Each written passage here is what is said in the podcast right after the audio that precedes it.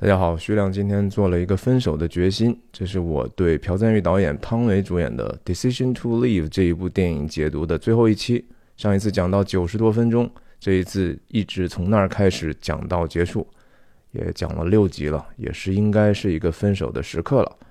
我最近常常被一句话提醒，圣经上的一句话叫“快快的听，慢慢的说，慢慢的动怒”。那怎么讲呢？这句话？首先就是快快的听啊，我觉得实际上是指我们应该对那些纯全的好的道理呢，仔仔细细的张开自己的耳朵，打开自己的心眼去摄入那些信息。当然，对您来讲，可能就是因为我的口速不快，您可以适度的用一点五到两倍的速度来听，快快的听，慢慢的说。对我来讲，就是。尽可能保守自己说出来的话，是我心里头的诚实的话，也是一个能够帮助别人的话。那慢慢的动怒，就是如果有你们批评我的时候，我不要着急，我先要听听你们的批评到底有哪些的道理，然后能够帮助我的又是什么啊？与你们共勉。好了，不废话了，今天赶快进入拉片吧，还真的是挺长的呢。上一次讲到海俊到了这个瑞来新搬入的离谱的家，因为她的丈夫新的一届丈夫又死了，然后她搜索了一下他们家，最后瑞来说：“我可以拿手包吗？”嗯，这个手包当然她就会拿着了。而且海军就成了他的拎包的了哈。我们看到后面他是怎么拎包的。那场景一转呢，就转到这个可怜的、离谱的小小的，我们叫公安局啊，他们叫警察厅还是警察署了，我就不知道什么行政级别了。然后这个角度呢，我们看到这是给客人准备的这些马克杯，然后海军在这儿。打了个什么饮料？看起来哈，咖啡有可能。总之不比他们在釜山的那个豪华的东西了啊！看看这些零食也挺不是那么讲讲究吧？哈，墙上也经常都是看到装修的都已经，我相信这是木板掉了，还是说反正不怎么好看。然后这些监视器也没有釜山那么豪华哈，还能有一个这种。什么单向视视觉的玻璃啊？什么没有？哎，他这小跟班呢，就是两个电脑，一个还是手提电脑啊，监视器。然后就当然也要朴赞玉嘛，当当然要利用所有可以利用的工具了，能够改变一些视觉的东西啊，就直接通过上一个建立的一个广角呢，进入了一个更多的细节，这样也更多有变化，对不对？在同一个。他的助手监视的屏幕上，两个人的监视信号是并置的。那这样判过来呢？首先，两个人他往左看，海俊往右看，两个人几乎是背向而视，是吧？这是我相信导演的意图了，就是他们其实现在并没有很好的默契，甚至两个人是背离的啊。然后再切到内景之后，我们看看台词哈。啊，这个都是说明性的，我没有觉得有什么特别需要解释的。进去之后呢，其实机位变化应该不算太多。这种正反打的镜头呢，基本上机位是固定的，但是有一些变化哈。我们也看到里面的环境也仍仍然是很烂，那摆着各种破电脑啊，然后这种。设备呢，其实就是用来装一些，比如说监视器或者是摄摄影机的这些东西啊。很多这种摄影 studio 啊，工作室里头有这样的器材。再一次，又来一次 pan。你看，刚进去之后，然后建立了这样的一个瑞来和海俊的关系，在这个镜头上，瑞来多多少少。还是比较贴近海俊的啊，这是他的心里的感受。从台词上来看也是这样的，他对他之所以来这儿，多多少少还是因为海俊嘛，对吧？再次回到他的小助手的视角，还是一个背离的方式。特别是海俊，海俊把他把瑞来当成了某种自己的对手啊，甚至说你就是故意要整我吗？对不对？这些实际上我们之前都已经多多少少可以猜到是这样的一个结果啊。她的这个新任丈夫是一个金融诈骗吧，可以说，或者是说投资失败了之后，嗯，多多少少拆东墙补西墙吧。然后后来我们也知道，她这丈夫的这种集资的能力，很大程度上取决于他们的这种外貌，他们。是不是过着自己过着很好的生活，穿着怎么样，开什么样的车，拿什么样的包，然后别人看到他们如果很富的话，就会相信他们啊，把自己的钱就投给他们，让他们去帮着投资。这个世界上就是这样的啊，往往外貌都是具有极大的欺骗性的。海俊不是这样的一个人，嗯，他也质疑这样的一种生活方式。瑞来讲解了这样的一个坑人钱或者让别人信任的一种办法，他是非常不以然、不以为然的。但这几个镜头，我们看他正反打的时候的差异，就是瑞来靠他主观上靠海军比较近，但是海军心理距离和瑞来就比较远。然后他们中间还隔着这个摄像头，等一下，这个摄像头当然也很重要了。然后他讲到这儿的时候，海军就往前探了半个身子，哈，这就更加个人化，而且已经开始觉得多多少少要挡住这个摄像头了，因为当他进入一个和瑞来的更个人化的一个表达的时候。他当然不希望别人能够窥视他这样的一个心理里头的秘密。他问的这个事情就非常直接和个人化了。你也可以说是跟案子有关系，但是同时，这也是他的关切。这句话说的时候，瑞来的机位稍微发生了一点变化。我们看到，实际上这一边又多出来了一些空间，然后他。和他的距离感觉更近了，他这是一个几乎是告白式的一个表达了，对吧？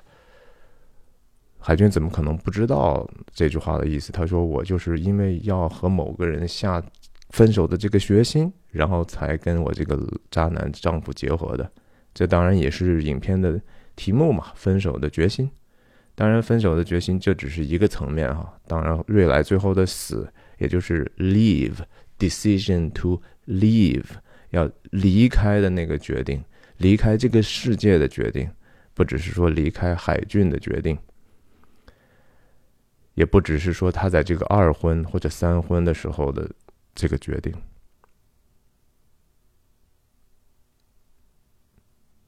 然后再打过来的时候，我们看到这个镜头又变化了，就是用了一个更长焦的压缩空间的办法。整个把它的焦点做的景深比较浅，它是清楚的，前前景后景都是模糊的，而且海军也和瑞来的距离更加近了。因为这个回答实际上是让他觉得很受震撼，但是这个震撼就和之前用过的一个手法一样，很快就会继续切走啊，就是稍纵即逝的自己的一种感动，还是有怀疑啊，嗯。对，当他还是要客观的问这些对他的怀疑的时候，查案的时候，你看他距离就又又拉开了。他这个问题问的是说你来离谱到底是什么原因？瑞来在这儿回答说没有什么原因。这句话是真的还是假的？其实你说既可以说它是真的，也可以说它是假的。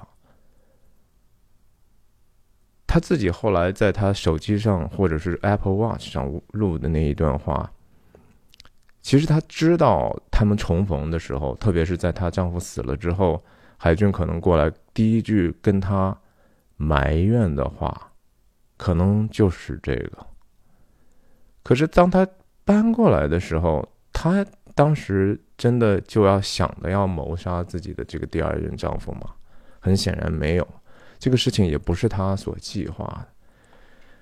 这个电影的很有趣的地方就是说，它真的是非常的暧昧，怎么想都是有一定的可能性的。但是总体来讲，我觉得导演的意图是在前半部分的时候，瑞来真的是多多少少带着自己想欺骗海俊，通过对他的好感。能够让自己脱罪的一种企图心，而且这种企图心是导演认为是可以被正义化的，因为瑞来所遭遇的遭遇的这些事情是他是可以这样复仇的。我们知道朴赞玉拍过《复仇三部曲》，肯定在他心里头，他觉得这种世间的这种公益有时候就是只能通过暴力来去解决，甚至是对等的暴力去解决。瑞来在电影里头说那句话，我们今天后面也会看到，就是当你说出来，海俊，你说出来那一句话，也就是让我觉得你爱我那句话的时候，你的爱就结束了。你的爱结束的时候，我的爱就开始了。所以整个电影的这个两个案件，或者是两个时空，让这两个人的关系产生了很大的变化。就是瑞来在在直到海俊跟他。建议把手机扔到海里之前，多多少少还是有利用他脱罪的一个心态。海俊是在那一刻，他对他的表，他对瑞来的表达达到了高峰，那是他的真心的爱恋。他一开始只是被自己的私欲所诱惑，他确实是被瑞来的外貌所吸引，对这个人产生了极大的兴趣。但是在第二部的时候，也就是在离谱的这一部分，瑞来是真诚的，首先带着对海俊真正爱恋，但是知道自己得不到的这样的一种心态，甚至是说愿意过来去帮助他解决，比如说失眠，甚至其他的可能性的问题。但是他同时不希望介入海俊。个人的生活的这样的一种奇特的心态之下，又因为事态不断的发生变迁，然后他最终就做出了一些他认为符合他这一个目标的选择。这事情挺复杂，但是海俊呢，恰恰相反，在第二部分开始的时候，他实际上是从绝对的怀疑到最后慢慢的又去重新建立信任。也就从恨到爱的一个过程。总体来讲，就是海俊前半部分从无到有的爱，然后再瞬间消失；然后第二部分从恨和怀疑开始，然后最后又被瑞来真诚的爱、真实的爱又拉回到怜悯和和喜爱上。我们慢慢看吧，这么说也蛮抽象的。这是解释性的桥段。债主就是那个铁头，还是叫什么？爱扇人耳光的人。但是刚才大家记得，在这个场景之前，瑞来进来的时候不是拿了一个马克杯吗？对吧？那请问马克杯在这几个镜头里出现了吗？没有。那他这个杯子的出现，哈，多多少少就要提醒你一下了。难道瑞来不可吗？海剧在第一次的时候审问瑞来的时候，是多么的。体贴，是吧？我们看看吃和喝在这个场景里头扮演什么样的一个角色。他还是那个保温杯啊，这保温杯是过去在釜山就有的，是一个中年男士哈，喝热水的习惯可能，然后喝的也挺讲究的哈，甚至不要漏一滴出来。嗯，但是瑞来有喝的吗？等一下我们再看，还有其他的镜头。然后他就带出来自己三三个深深的怀疑的问题，啊，你选择丈夫不是因为爱，然后每一次丈夫都是被人逼，第一次其实是被谁逼呢？是就是被瑞来逼了，哎，然后死了三两次的这个亡夫的事情的这个 pattern 啊，这个整个的这个模式是一样的，即使他这么说，他镜头也没有让他远离。因为他接受这样的一个结果，他知道这个事情是怎么回事。很有趣的地方，当然是说瑞来用了一个这样自我的辩护，并不是为自己的辩护。他说，那个丈夫，第一任丈夫，那个爬山的齐先生是自杀的呀。他在这儿要跟他开始摁他的按钮了，我们叫 push his button。这个事情是你当时决定的，而且你说实话，你也是共谋啊。那这个事情就。海军就只能通过挡镜头来去跟他进行下一次的对话。镜头再一次回到他的助手的监视器上，前面建立那两个镜头也是终终于是要在这儿进行一些回应的。然后在右边的这个镜头，也就是海军的镜头里头，只留下了这个杯子。这杯子的意思意思怎么说？主要一方面是衬托，还他没有给瑞来任何喝的东西。他真是一开始，即使是弄了一杯饮料，但是其实并没有放在瑞来面前。我觉得是故意的，对吧？他有心去做这样的一个事情，但是最最后的时刻，可能决定我不要对你那么好了。我甚至在这个事情上要想办法折磨你。他站起来，其实一方面挡住自己，让自己消失；另一方面也挡住瑞来的一部分。他这个小助手当然有几个镜头哈，是一个反应镜头。他看到这个事情，他听到这个海军讲的说这个两个丈夫的时候，心里头是唏嘘的啊。他他这个助手的这种两个助手的反差也蛮有意思。他当然两个人物。之前那个小跟班那个男生帅哥抽烟的，和现在的这个蛮有男生气质，但是也挺可爱的这样的一个女助手，他们的反差是在哪儿？哪里呢？前面那个的釜山的小助手是总是希望说这个案子不要结束，因为他觉得瑞来的嫌疑从来都没有解除。海军是希望那个案子早早的结束。然后这个案子呢，恰恰是说，他这个新的助手希望这个案子赶快结案，因为他觉得瑞来没有嫌疑。哎，然后就是这一次总是跟他对着干，对吧？他的两个助手都是跟他对着干，但是其实你要仔细想的话，他两个助手每一次的判断都比他要对。这个新的助手其实做的这个判断也是对的。从旁人来讲，他们通过直觉，他并没有，他们都没有海军在业务上那么熟练，都没有瑞海军在这个质问过程中有那么多的细微的观察。但是因为这个叫什么“只缘身在此山中”哈，海军在这个和瑞来的互动的过程中，投入了自己太多的个人的感情的因素，以至于让他盲目。他两次判断其实都是错的，他是被自己的一些欲望所驱使，他自己的不安全感，他对自己对那个爱恋的渴望，有时候那种害怕，有时候那种甚至觉得被欺骗、被背叛、被伤害的这些事情，影响了他的判断。非这从剧本上来讲，真的是还是挺妙的啊，就是挺妙的。然后同时，当然也能承担非常多的其他的故事的功用。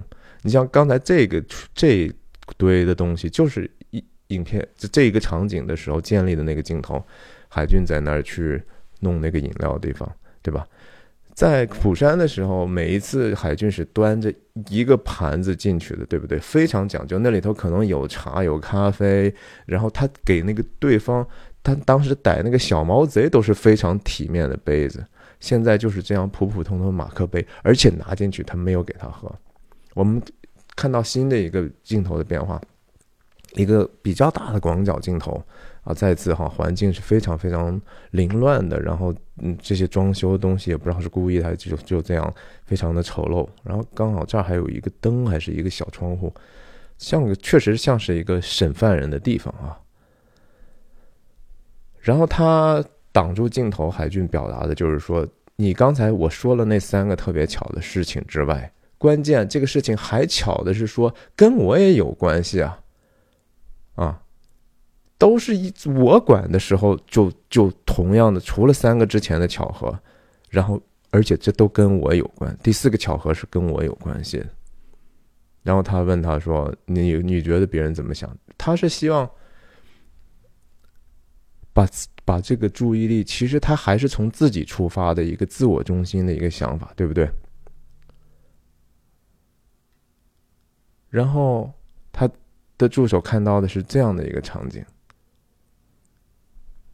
也不知道是因为都是女性还是怎么样，他的助手就是觉得，从这个几乎看不到完全的脸的阅读当中，他助手认为瑞来就是值得可信的，而且他是瑞来的回答是说，你只想到了这个事情是发生在你身上的巧合，也许这个事情也是发生在我身上的巧合，我的。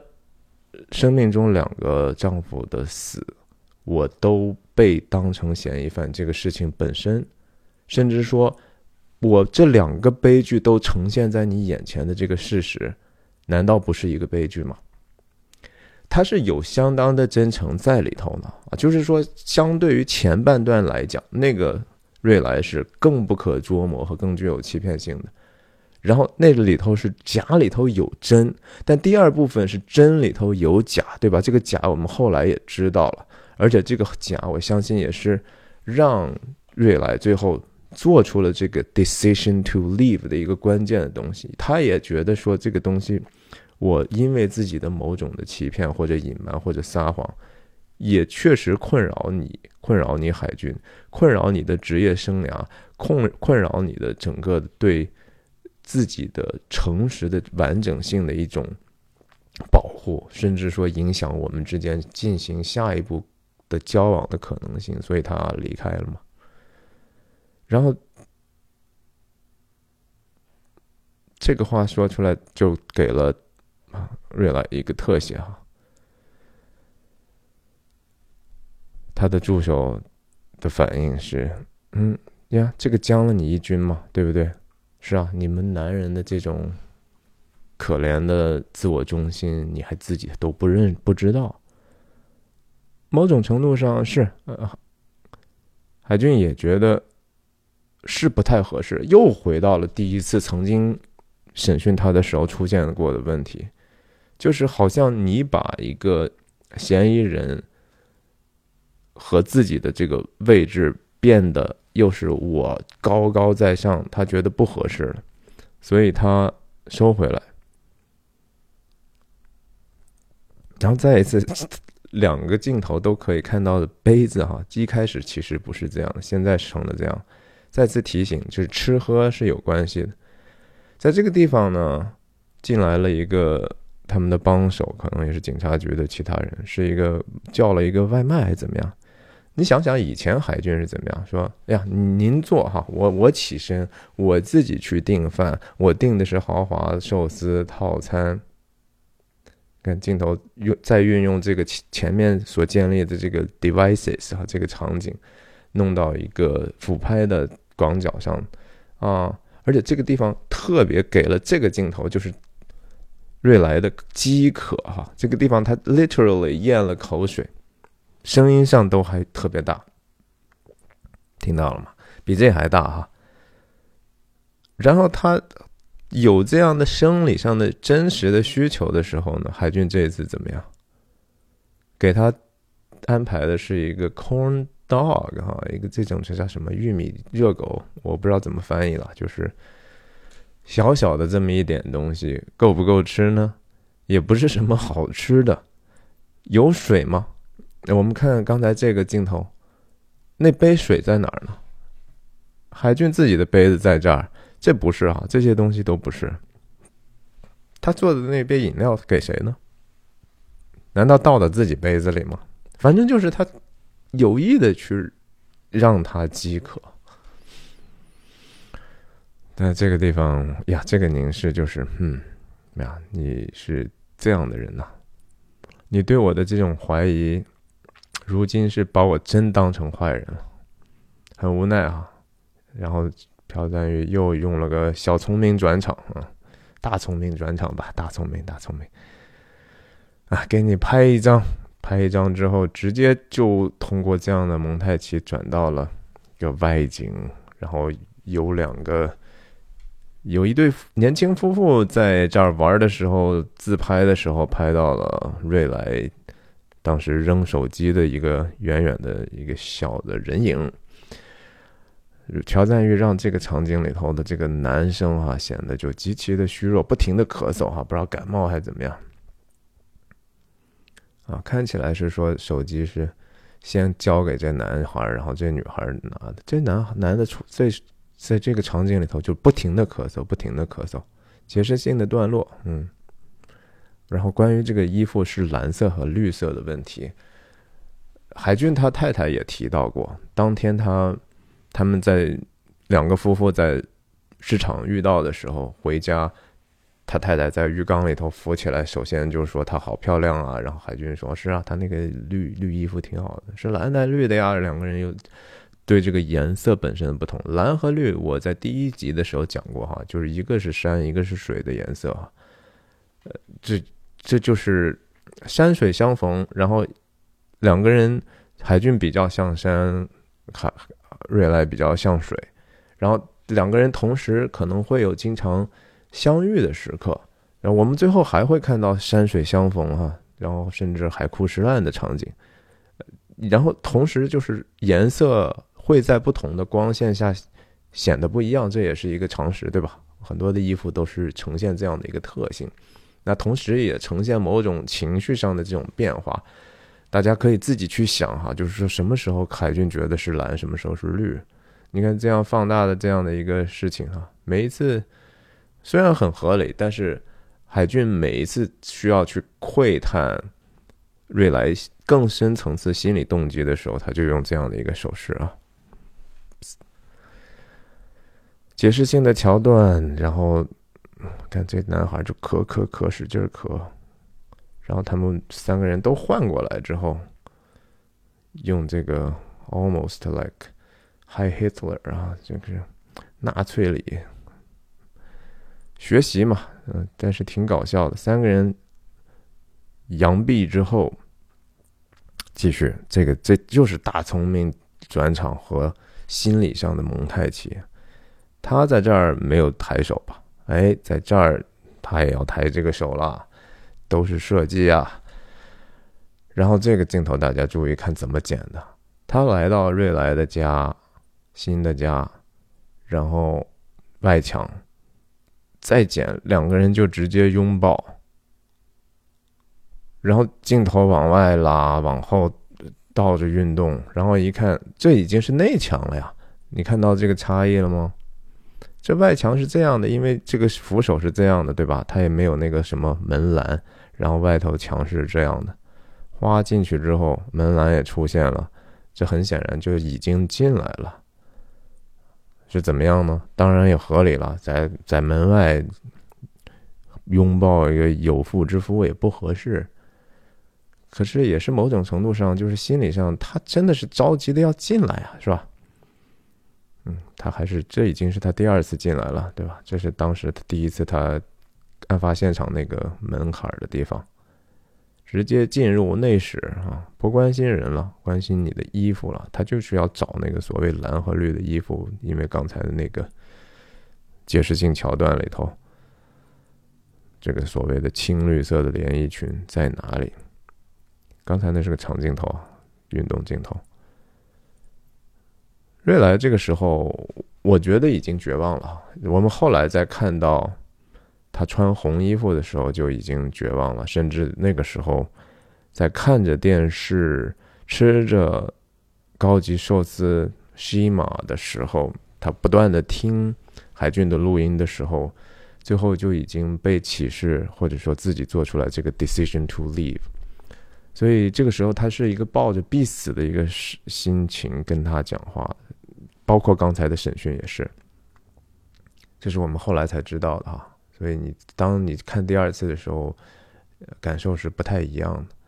他真的是在这个时候有一点点希望对他实行救赎的这样的一个心了。就是你海俊被你自己不幸，你没有得到过真正的爱，这个世界可能也确实是没有，我也没有得到过，但是我可以给你，你还要不了，那我干脆就给你给到底啊！我看看我能爱一个人爱到什么样的程度，以至于说我完全不在乎自己能不能得到，我就是给了我所有的，而且为了让你能够明白我这个爱是真的，我只能去死。啊，这是他 decision to live 的最基本的这个编剧的想让我们表达、感受到的信息，就是因为瑞来不死的话，这份爱就总是显得不真嘛。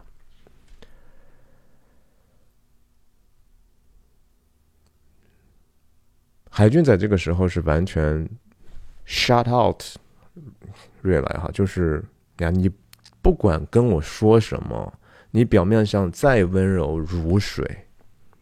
我都像山一样把你推回去，我是要站在高高的地方，你的浪是拍不到我的哈。这个浪能不能拍到你？水能不能打在山上形成震撼甚至改变？这是后面这整个我们看到很多细节在铺垫的东西啊。目前来讲，海俊就是那岿然不动的山，任你这个爱如潮水的涌来的时候，我就是不接受。然后我就是要找这些事情啊，我是要做我警察的事情。但是水是不放弃的，在这个时候，水虽它的归宿其实并不确定，对吧？水是不确定的，水是跟着情势在流转的，就像瑞来的命运是被这个世界的种种的恶所牵引的，他没有办法控制自己的命运。但是他坚持的看到了一个山之后，他就想办法去润它哈。这某种程度上就是我来去拥抱你，我给你一些眼药水。海军为什么要点点眼药水？因为他需要水，就是这么简单。他的生命是需要一些能够产生生命的水的。然后场景一转，一个时钟啊的这种转场其实蛮常见的。十点五分，然后这显示了他看这个钟的时焦躁的心情啊。通过这样的一个视觉的镜头，好不耐烦啊！我可能他是应该十点下班嘛，晚了五分钟嘛，就已经非常的痛苦了。如果你再晚一个小时零五分钟，那肯定大家就怒了，对不对？我们后来看到。我们第一次看的时候，我就心想啊，这肯定就是李主任呗，对吧？哎呀，李主任原来就是这么个糟老头啊，然后肯定戴的感觉还是个假发似的，然后呃，挺猥琐的哈，然后挺油腻的，东西扔一点也嗯，就行为也不是特别的到位，是吧？不得体，对吧？你你看，大家还得你你迟到了，大家还得给你鞠个躬，但是实际上。海军他老婆肯定是焦急的呀，他着急什么呢？有可能他着急的和人去约会呢，对不对？他有可能着急的，反正是自己的那点心事，甚至他有可能着急的要和瑞来的那个老公用一个其他电话沟通呢，不知道。嗯，反正他就是很不开心，他在工作场景也挺不开心的哈。然后解释性的就说啊，这人死了，林浩信在这儿死了，没有更多的交代。所以这场戏有没有必要呢？我觉得他如果说他有必要的话，一个是说李主任的这个喜剧化的普东西，然后交代他所工作的这样的一个极。其是没有人性的一个工作场合，是一个机器嘛，对吧？他的人生就是机器，他的甚至对这个做爱的事情，他都是一个机器化的管理。嗯，但是也有可能是暗示他的更恐怖的一面，就是说他和林浩信之间的关系是只能靠你的想象去满足，他俩到底是不是？没有接通那个电话，等一下我们最后再说。镜头一转，又回到一个 barbecue 的一个小炉子里头所烧留下的灰烬啊，这个所谓的蓝绿色的裙子，上头有扣子的这些细节啊，我们知道确实是，看来瑞莱是把这个衣服要烧掉了，嗯，然后这个地方音乐很诡异，我记得，然后用这样的同场景、同 almost 几乎是同机位的不同时刻的。蒙太奇讲到当天当天瑞来回来看到的这一个场景，这个并不是说他怎么说了，他参与了设计，但是也不完全是他来控制的，对不对？他毕竟没有办法绝对的去控制那个铁头作案的时间吧，而且这个死法，他如果真的那么在乎海军。知道海军对味道的这种厌恶，对血的腥气，嗯，他可能就不会是让他这样发生。他毕竟是没有控制。这个地方当然主要是要表明的，就是瑞来对海军的这种关心，已经关系到有点关心到有点变态的程度了，对吧？就是他会在意这个事情，而不会在意另外一个人的生命。他宁愿说我不让你闻到这样的一个腥气，嗯，然后他就要做很多很多的工作，也挺有创意。再一次大聪明剪辑，对吧？然后用这样的 wobbly 的一个画面，从水下的，这又是一个死亡凝视嘛，说白了就是，对吧？死亡凝视，然后用水把血洗净啊。但是很有意思的就是说，在这个世界上有一种。救赎和洁净是用血来洁净的，大家可以自己去想一想，那是什么？然后 wobbly wobbly wobbly，哎，会又大聪明转场，还在拒绝哈，他这个山，那个这事情若是真的，那瑞来为你做了多少呢？他心想也是，哈，这事情。他真的是为我好吗？不清楚嘛，因为他觉得之前被他骗的太惨了，他已经崩坏了嘛。嗯，解释性桥段，扣子在这儿作为起伏，有必要吗？我是不知道了。这个场景主要是。这也是朴赞玉的标志性场景。他在这个电影里头虽然没有像以前那么就是露骨的暴力，但这也算是蛮奇情的场面了，对不对？扫屏转场，剪剪切不是转场，然后这人的眼睛逐个睁开，零号信，死不瞑目啊！然后他也觉得很害怕，这个害怕也没什么可解释的吧？这个。有必要吗？是因为说他演的很好吗？嗯，或者说你其实心想，这个逻辑上，他烧衣服跟他看没看见他，或者说这种心理上的死亡凝视，或者就是说，也许真的人在死了之后被冷水一击，眼睛能睁开吗？我不知道啊，也许这是对犯罪了解的这些学科的人可能是有一些知识的。那就是说，我的这个影像在他死死死亡凝视里头留下镜像了，所以我要把它毁掉，那就是一种迷信的想法了。那又是大聪明转场，是说看了炉子我的衣服，然后再盯凝凝视这个死人，同时凝视过来这个地方也是眼睛低垂，然后再看，这也是个死人哈。他面前的这个海军有点火，对不起。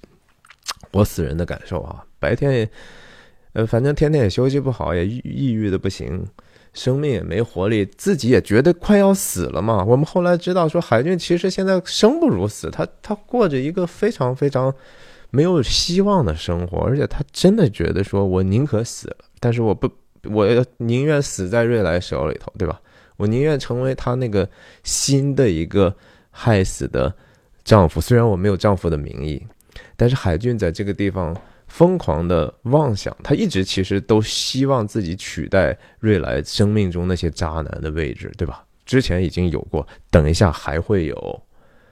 然后他这个地方强撑着哈，至少他认为自己生命中重要的事情是那个所谓的表面的真相。实际上，他这个时候的判断完完全全是错的。他所追逐的那些所谓的真相都是假象，但是他觉得这是对的啊！哎，他挺高兴的，是吧？我把你要铐起来了哈！我是替天行道，我非常的铁面无私嘛。因为我之前徇私枉法了，现在我要铁面无私。结果你显然都是错的哈，就是海军失败就失败在这儿。然后这个关起来牢笼的场景，我就觉得又想起来当年他瑞来在喂猫那个地方的，其实是光线也很像，然后意象也很像，整个的感受很像。在这个地方有一个。小小的动作是说，瑞来想跟自己的 Apple Watch 表达什么一些东西的，但是他欲言又止。呃，这也是让我再次想到，就是说和那个猫是有一定的关系的哈。就是当时的时候，他那个 Apple Watch 其实说的那些心里的话，他后来也知道海俊其实只听到了。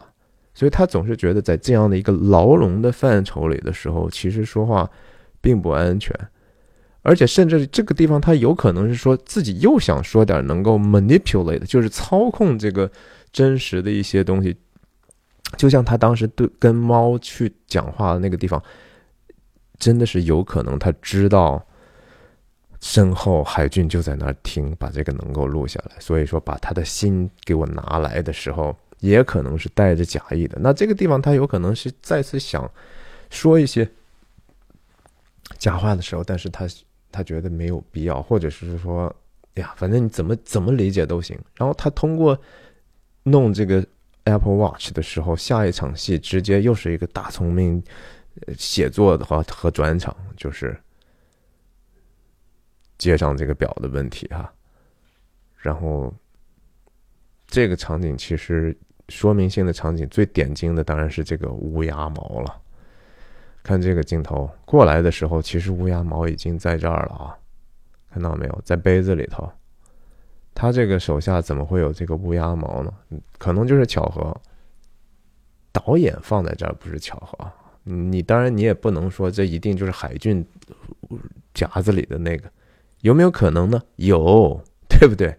海俊是那个犯案的那些笔记里头，他在那里头加的。他来到离谱，有没有可能拿过来？有可能。他有没有可能把这个东西放在这儿？有可能。或者是说他的笔记，他的手下看了放在这儿，那是，但是那是属于他的东西嘛？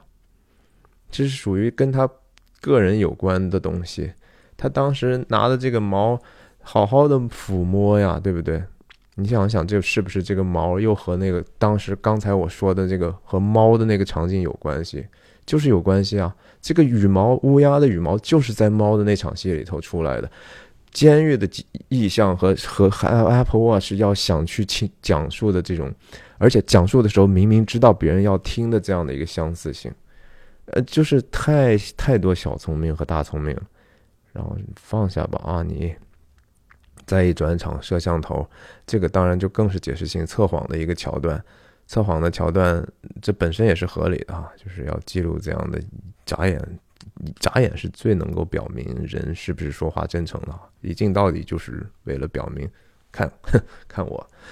然后当然这几个线的颜色啊，这里已经是反复出现的哈。黄衣服出现过没有？红衣服、绿衣服、蓝衣服啊，这都是最最。最最典型的这个电影的这些颜色和符号的意义，嗯，他他是以绝对的权威、全方位的盯正正反都在盯着一个小小的模糊的面孔。这个镜头让我想起了蓝丝绒啊，然后大卫林奇的那种舞台的那种也是变焦的拍摄，直接 zoom 到嘴上，然后他是嗯嗯。让这个时间几乎在停滞在那一刻，就是你要不要说真话还是假话，嗯，然后通过一个大聪明转场啊，就是把他的真人的超特写，然后加上监控的超特写的一个转场过来，他说没有，然后也确实是显示没有。啊，目前他基本上就是。你抓不到他的把柄嘛？蓝、绿、红啊，这是常常出现的几个颜色。那他们测谎的这个地方，很显然还是比较高大上的哈，光看台阶就这么高。然后这两个人呢，就和夫妻一样啊，就是说打的打了一个警笛，是吧？呃，最大的特点当然说手包他帮他拿的，确实听了他的话。然后这个时候两个人其实是靠着的哈，但是为了显得体面，甚至为了显得更像夫妻，哎。海俊用一个衣服把这个挡住了，也是为他保留一个面子。但是实际上，我觉得也有那个，我们是就是一对夫妻啊，我们终于可以光明正大的走在一起了。这一段在车上的，本来按照时间线应该有的话，它其实是好被切断成至少两个部分哈，在电影里头。这个镜头当然就是海俊还是抗拒的啊，我是山，嗯，然后我。我其实是近，想跟你不要搞搞得太近哈，我我还是不能够接受你。但是后来我们看到这个在这些地方其实是有响应的，我们现在只是看到结果了，再再一转转到非常高效的一个剪剪辑，呃，没有那么高大上的他们的警察局的门口啊，助手出来让海军安然的入睡了啊，这对他来讲是极其的难得的。但是为什么入睡？这时候我们还不能完全明白。我们当时只是觉得说啊，那反正海军就是只要跟瑞来在一起，他就能够安然入睡。那其实并不是这样的哈。我们后来才知道有更深层次的原因。啊，他这次的这种反应又和第一次开车回家回离谱的时候，路上他那手下给他打电话一样的哈。他总是把自己的问题想办法遮掩出来，还还。还总是觉得，哎，你们干嘛呢？啊，我我，你们觉得我睡着吗？其实我没有啊，保持清醒，我人间清醒啊，嗯，嗯，这时候他其实已经恍然不知身在何处了哈。哦，原来我还跟他靠着呢，赶快解除关系吧，嗯。当然，这个时候瑞来还没有完全被解除嫌疑啊，我们要记住这一点。解释性桥段就是要连上这个。铁头了哈，铁头曾经出现在这个地方，然后这个都是非常非常荒诞的一个，嗯，民间黑社会啊，底层或者是说，哎呀，底层就中底层的黑社会的一个做派，嗯，在这样的一个出殡的场景大打出手哈，他当然也是喝多了，因为他在这个场景之后就已经又被抓起来回去审问去了哈。他打的谁，我们其实也不关心，可能就是说墓地的人、工作人员，反正横惯了，撒撒酒疯，把自己人都推到墓里头，这是喜剧桥段哈，多多少少。然后，或者是表达这个人嘛，就是说我恨呐，我恨，我恨，我恨这个世界。然后我妈死了哈，妈死了，这是他人生最大的寄托。他唯一一个价值上不混乱的地方，就是说我和我妈，至少我是个孝子。你爱说啥都行，但是我是个孝子。也许这个是东西，是唯一可以能够呼应前面，就是说瑞来说，你妈知道你这样打女人吗？对吧？他就是说，唯一的弱点就是他妈，他要在他妈面前做一个乖宝宝巨婴。其实啊，其实他也蛮巨婴的。当然，这个烧纸壳子，这当然是极大的陋习哈，本身就非常荒诞。你，你这什么东西啊？看看啊，这是什么福泽万代？然后底下什么什么？这是什么写的什么呀？这是风水宝地啊！然后你说你是本来这个纸壳子当然没什么价值，算是个好的手工吧。但是你烧过来，然后感觉去了阴间，它就有了吗？可是明明这就是一个。呃，你看他起高楼，你看他宴宾客，你看他楼塌了啊！这是一个很很毁灭性的场景啊，用一个毁灭性的场景来纪念在另一个世界的一个福福气啊，这是非常非常荒诞的一种陋习，我觉得。然后没有智慧哈，我觉得这种东西是最没有智慧，这这就是移风易俗要易易的东西，这个东西没有任何的价值哈，我从民民俗学上都没有什么价值，就是。体现了一个人的灵魂上的一个败坏，就是完完全全糊涂，不知道什么东西是好的，是真的是美的。然后这个手机的当然是更好玩了哈。这个手机，呃苹果手机红的，和那个瑞莱和那个他当时照顾那个奶奶那个手机是一样样的。也就是说，海俊让瑞莱把那个手机扔到深海里，那个手机是一样样的。关键性红色手机的道具还打电话呢，你这。打什么电话呀？你就这个纸破电话都烧了，你烧了就能能到另一个世界了，化成灰烬之后，它就以另一种形式重组了。这人怎么能够愚蠢到这样的程度啊？当然，这个人也是非常非常的愚蠢的，他一辈子其实过了一个非常可悲的生活，这样的生活没有任何值得可羡慕的地方啊！你就哭吧，哭丧哭丧，反正等着抓吧啊！然后啊，他是左撇子，再次就是有一个证据。看左撇子，再接左撇子哈，大聪明，各种的吻合和道具，这种剧本的工整。哎，他来了之后，你看之前那个海俊弄的那杯饮料哈，就是用这杯子。哎，这个人家来了之后，海俊还知道给他弄杯水喝啊啊，喝多的样子。这个差异当然就是呼应前面他。怎么样去刻意的去冷落和甚至可待严苛的对待瑞来的这样的一个小细节。啊，解释性的这当然这段他用韩文讲就就很好看了，但是讲的那个中文的地方实在是讲的很不到位，相对比较长的，嗯，喜剧感十足的一个暴力狂的孝子啊，然后是。发誓要解决是把自己妈妈钱骗走、健康恶化的一个人，然后当然这个反应镜头就是，哎呀，他就是这么个恶人，我也觉得同情他呀。然后，嗯，那挺有意思的，他演的，嗯，他就是基本上。不打自招是吧？就是直接就是，而且直接就在海俊和他的助手面前，完完全全把瑞来的嫌疑全部解除掉，而且他还是不放弃，而且这个光线打的哈是从底下来的光，显得有几分邪恶了，是吧？这魔鬼之光嘛，是从从地狱来的，底下来的光就是地狱之光。嗯。他还是觉得说宋瑞来是有问题的啊，然后他还就是说，嘿，自己的 ego 还出来了，嗨，你以为他我想让我杀就杀呢，对不对？我可不是那么容易被人操纵的。其实他被操纵了，他只是不知道嘛，就就显得这个人就更加的愚蠢了嘛。他绝对不会知道的，嗯。然后他觉得我全方位的控制他，这当然又是一个剧情的解释性的，就是说为什么后来海军能够追踪瑞来的那个方向啊？然后甚至有个蒙太奇，等一下我们可以看一下，嗯。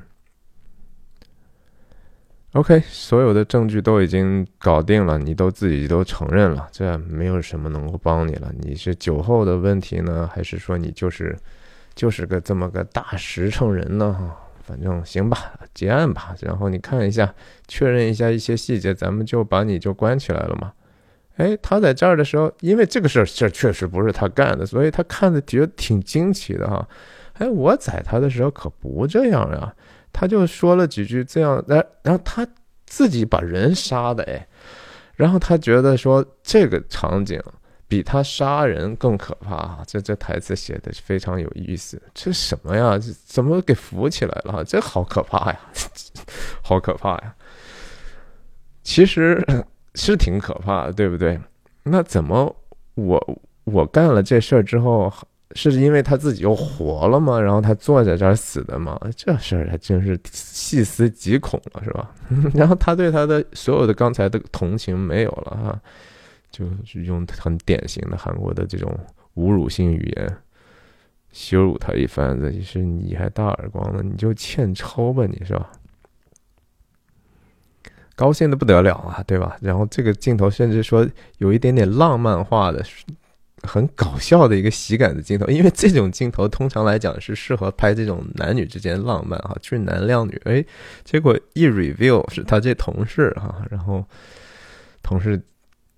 当然讲的就是庆功嘛，庆功嘛。上次也庆功了，在釜山，对吧？当时自己以为是啊结案了，要庆功。这次也是真的结案了，咱庆功呗，对吧？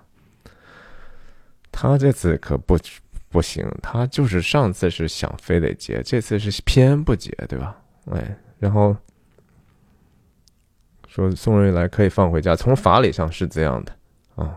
他也也没什么可说的，海军也觉得这合理，但是就是不爽哈，觉得说我没有，还是没有没有得到我想得到的，什么我也没得到，对吧？我又又没有得到这个人，我案子又没判，我还是一个崩坏的状态，什么东西都没有重建啊！刚好 radio 里头出现了这个中华鳖精的桥段了哈，这还有呼应呢，没想到，啊，偷别贼，哼。乡间小路自己撞毁了，两个这个头盔的颜色一红一蓝啊，和那个后面的时候，呃，瑞来戴的那个头灯的那个后面的颜色是一样的。然后我觉得也是有一定的设计感的。这事儿至少就对海军来讲，就说我来这儿，我我这是一个可以破的小案子呀，对吧？还挺积极的哈，甚至说大。有一点点惊慌失措了哈，可能是办这个大案子办多了，这种小案子不会弄，然后不会和这个人之外的东西打交道。以前哪见过这场面呢，对吧？哎，但这地方呢，就是说又有大聪明的剪辑了啊。案发现场，然后呢，直接切了一个这个镜头，他老婆的镜头。他老婆需要仔细想什么呢？想一想上一个场景，他出现的时候是在他的工作场景里头，看的十点零五分，着急的要着急忙慌的要做什么呢？他当天晚上在干什么呢？在下一次海俊回来的时候，都已经是白天了，他一晚上在琢磨什么呢？他有没有可能在这个时候？当然，林尚信的时候，这个时候已经死了。他手机上确实是留着当时林尚新给他打打的那两个未接电话，他有没有真的跟那个人打过交道？不知道哈。但是当然剪辑他进来也是为了铺一段音乐，那段还蛮浪漫的音乐，而且这个音乐在这个时候就有了。晚上的时候啊，这样很喜感的，他被夹了手，夹手当然是有没有可能有其他的色情的意味？有可能有啊，这这是一种恶搞的。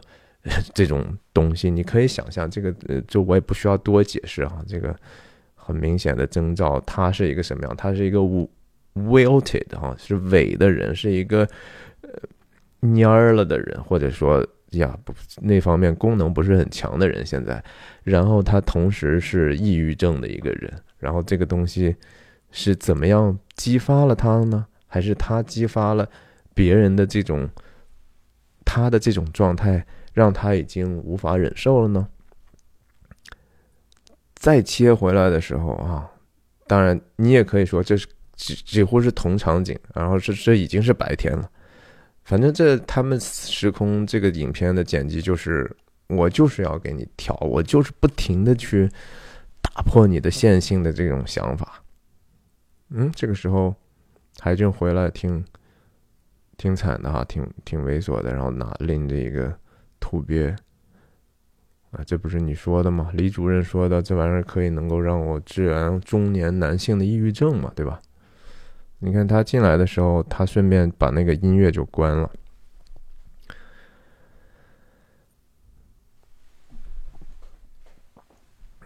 他对这个土鳖首先看到还挺挺惊奇的哈，比看见老公还高兴或者是特别的。哟，你要治疗自己的 wilted 的问题了哈。当然，我刚才那些解读可能是过度解读。正常的表面上的意思，当然就是说他当时那两个电话，他也不知道是谁打的，然后他只是看到这个人死了之后拿到，但是他保留的这个人的名片呢。而且这名片上的这个林尚信的手机还是一个那个他来了之后才办的哈，他来到这么个地方，而且知道自己都快死了，还是要打印这样的一个呃黄金的名片哈。然后上头等一下我们还看到更多的细节，就是说他多么表面化，然后就是说这个世界上，呃，骗人的钱是都是一些什么样的人，然后我们的钱都是怎样被被骗的哈。他想跟他一起做呢，然后哎，他老婆先走了，也就是说，他当年在瑞来家那一次。他爬完山回来，直到一百三十八阶的时候，瑞来想往这儿坐的那个，然后他离开这个座位，很可能是他跟他老婆学的那一套啊，就是哟，嗯哼，就是很很很高冷是吧？就是很嗯很表面化，然后没有什么真正爱人的心，就是稍微有点怀疑就不行了，嗯。你就不不能给对方的 benefit of doubt？你你们难道不应该给予彼此一些信任吗？不行啊，一定要坐远了说话。然后他老婆想的就是说，哦，就因为就因为首先你俩有什么我就不知道了哈。海军，你和何瑞来是不是有一腿呢？然后他老他人家打给我是啥意思呢？难道是勾引我吗？啊，那勾引我是你吃醋了吗？然后你你吃醋了，然后你杀了他，还是你和瑞来杀了他？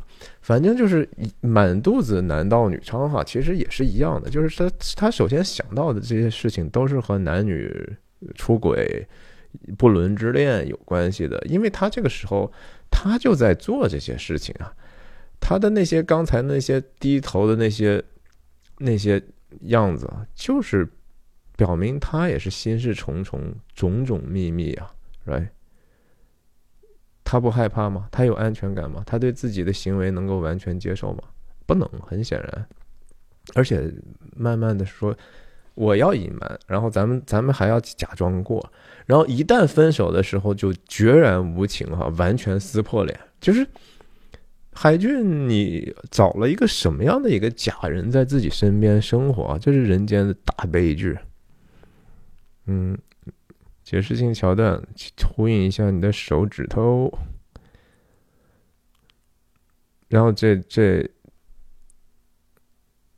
这当然又呼应了，就是还是手机能不能找到啊等等的这些解释性的细节。当然，这个地方是一个价值性的一个调侃啊啊，这些世界上这些看起来光鲜亮丽的西装革履的，然后给你说啊，要给你什么。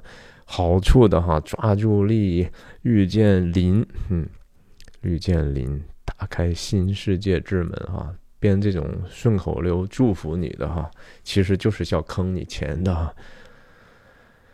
然后看通过这样的一个大聪明的转嗯叠化呢，当然就是海俊想代替未来身边男人的这样的一种心情啊，迫切呀，然后。怎么样去找到这个瑞来当时的这个哦大聪明？嗯，原来是这样。Stop，Stop，嗯，和他们好像日韩讲这个 Stop 都是和那驾驶我的车上那人说 Stop，哼，这没什么意思啊，这就是解释性的东西。这个地方唯一我觉得情绪上有有意思的就是，当然我之前已经讲了，他和他。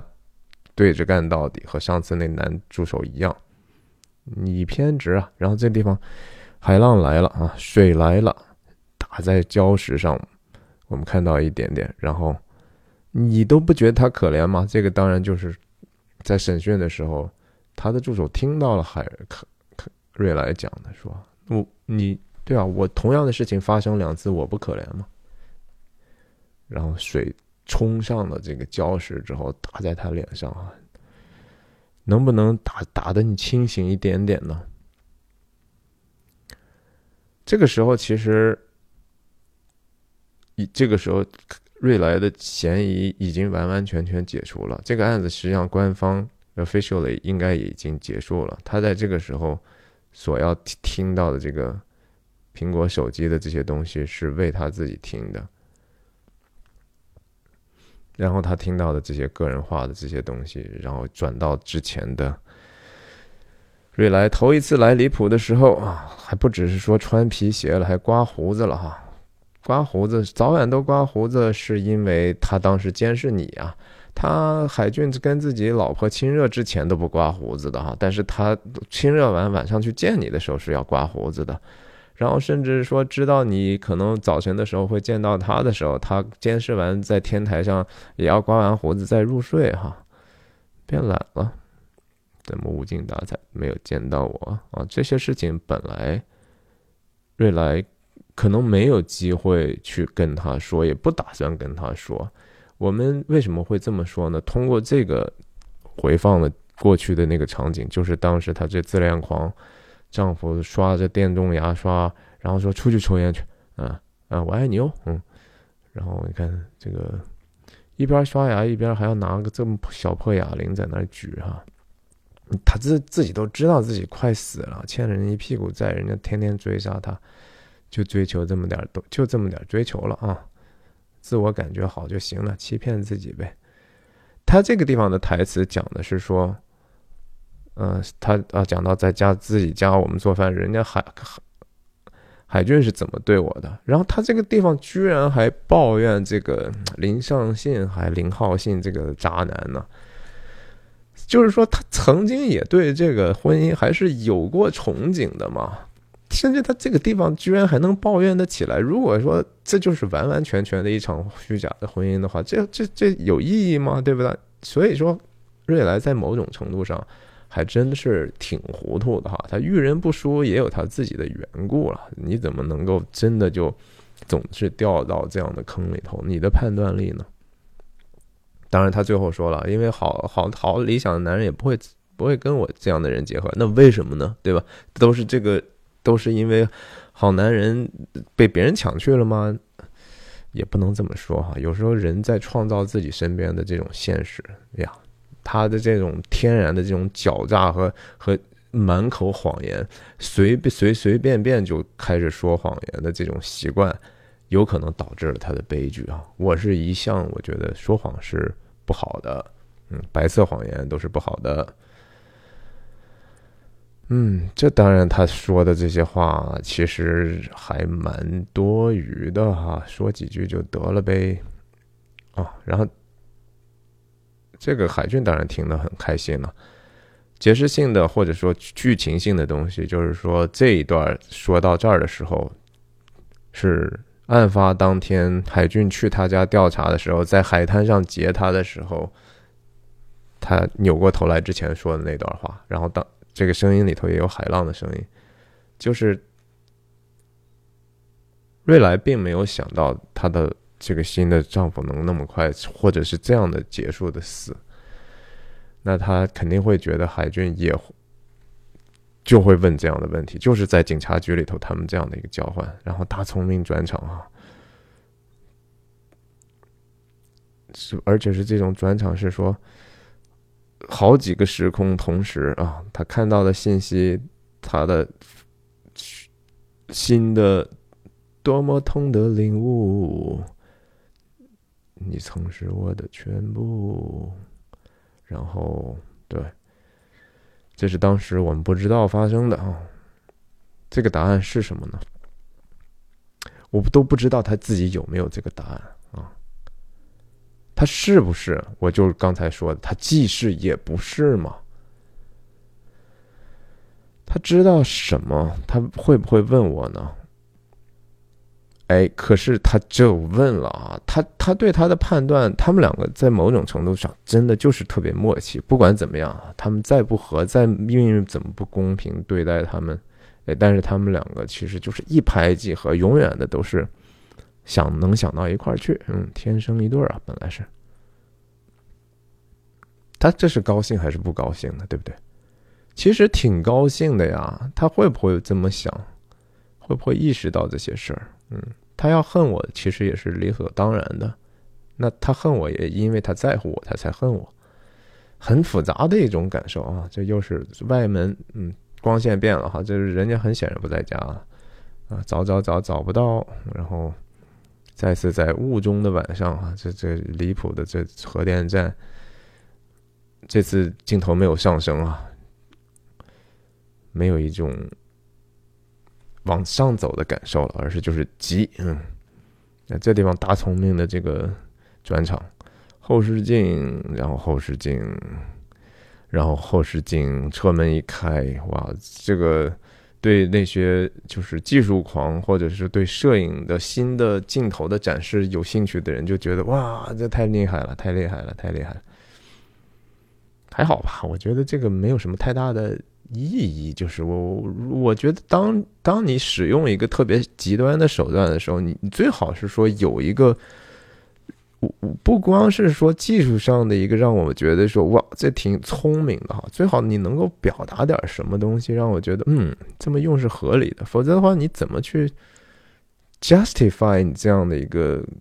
格外要引起人注意的一个东西呢，很多的时候最好是说不要让我注意到你的技巧啊。这个摄影我觉得最讨厌的就是说，你看我镜头怎么运动的，喝口水。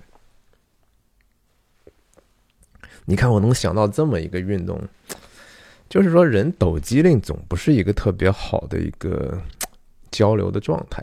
电影也是一种交流嘛。上山上山爱呀，嗯，看过李敖那本书嘛？然后，他想问的就是说，林浩信为什么要打电话给我老婆？这样不回答，这样的对话完完全全各说各话，就是剪辑的这种故意给我们制造的这种认知障碍。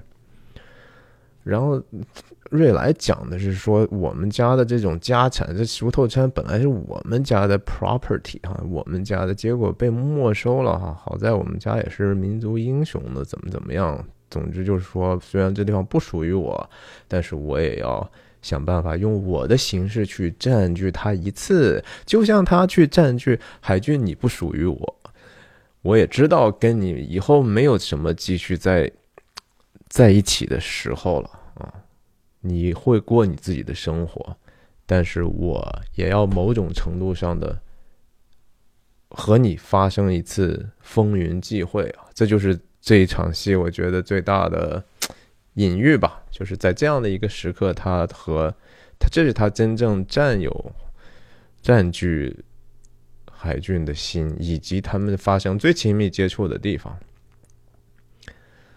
这个瑞来的头灯在这地方扮演了一个非常非常重要的作用。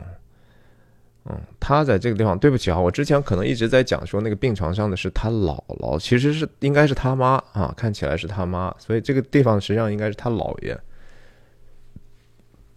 一，这个当然是再次说明，就是瑞来他的这个父系的这种缺乏，fatherless，缺父亲是缺席的，父亲的缺席呀，也是可能造成他悲剧的可能的原因吧。你想，他一方面回到这个自己的土地上，被夺走的东西，然后一方面他要交代自己所谓的先祖啊，自己的祖宗、自己的家族的这种幽灵的存在，然后他要给他们一个交代，就说：你看，我现在我站到这我们自己土地上，我们到自己的土地上走一走、看一看，然后同时我还带了一个很信任男人啊，你们的骨灰扬撒的事情，因为我是恐高，所以。由他来撒你们的骨灰，撒到我们家固有的故土上，这是最完美的一个事情了。也在这样的一个同时，然后他关键是他戴戴的这个假发，why 我我也想不出来为什么，是因为我不知道。到了自己的圣山上之后就不需要伪装了。可是那你之前为什么要伪装呢？嗯，或者说我今天从此。蓬门军使为为君开，蓬门今始为君开。然后瑞来戴上这个头灯之后，就变成了一个呃二十世纪福克斯了哈，就是我指哪儿打哪儿，我指哪儿你就去哪儿吧哈，就成了那个小跳灯了，就成了皮克斯皮克萨尔的那个小跳灯了，对，具有指挥指挥瑞来的一个魔力哈。在镜头上，我们如果看到光线是这样的话，这就是瑞来往往这个方向，往镜头方向在看了。然后撒骨灰吧，找你来，当然是你。然后他自己也自问说：“啊，我我怎么？我操，刚才说了，我自己反反复复，自己有自己的错。但是他也也说了，就是，但是你也觉得说我很危险呀。”你是一个追求安全感的人呐，你是一个追求秩序的人呐，你是山呀，我是水啊，我水有我的混乱，我有我的随意的地方，所以我们可能就是不太容易能够在一起，特别刻板是吧？他们那种韩国的讲这句话的那种语调可好玩了，下的雪啊。嗯，这地方就比较直白了。嗯，睡不着觉啊。